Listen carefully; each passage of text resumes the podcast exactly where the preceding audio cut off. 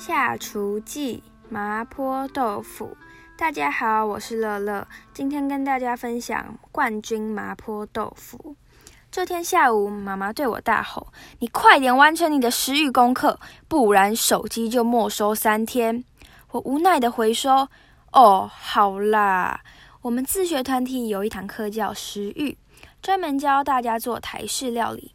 这次老师给了一个任务，做出新香类的料理。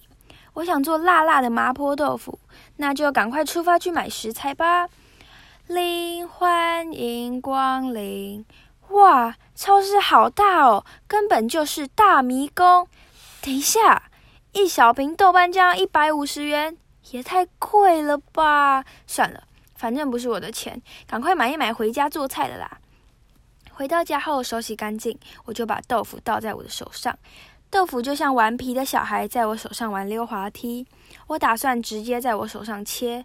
妈妈提醒我小心一点，不要一下太大力切到手。我小心翼翼的在豆腐上划几刀。哦不，我切碎它了，只好请妈妈来救援。趁现在，赶快把姜跟蒜都切薄片，就可以开始了。开火爆香时，真的吓死我了，噗呲噗呲的乱喷油，好怕被烫死哦。油喷的差不多，可以下肉，再加豆瓣酱，加一些酱油，加水，拌匀之后，慢慢放入豆腐，把豆腐集中在中间，在周围淋上太白粉水，轻拌周围的料，不要把豆腐拌烂哦。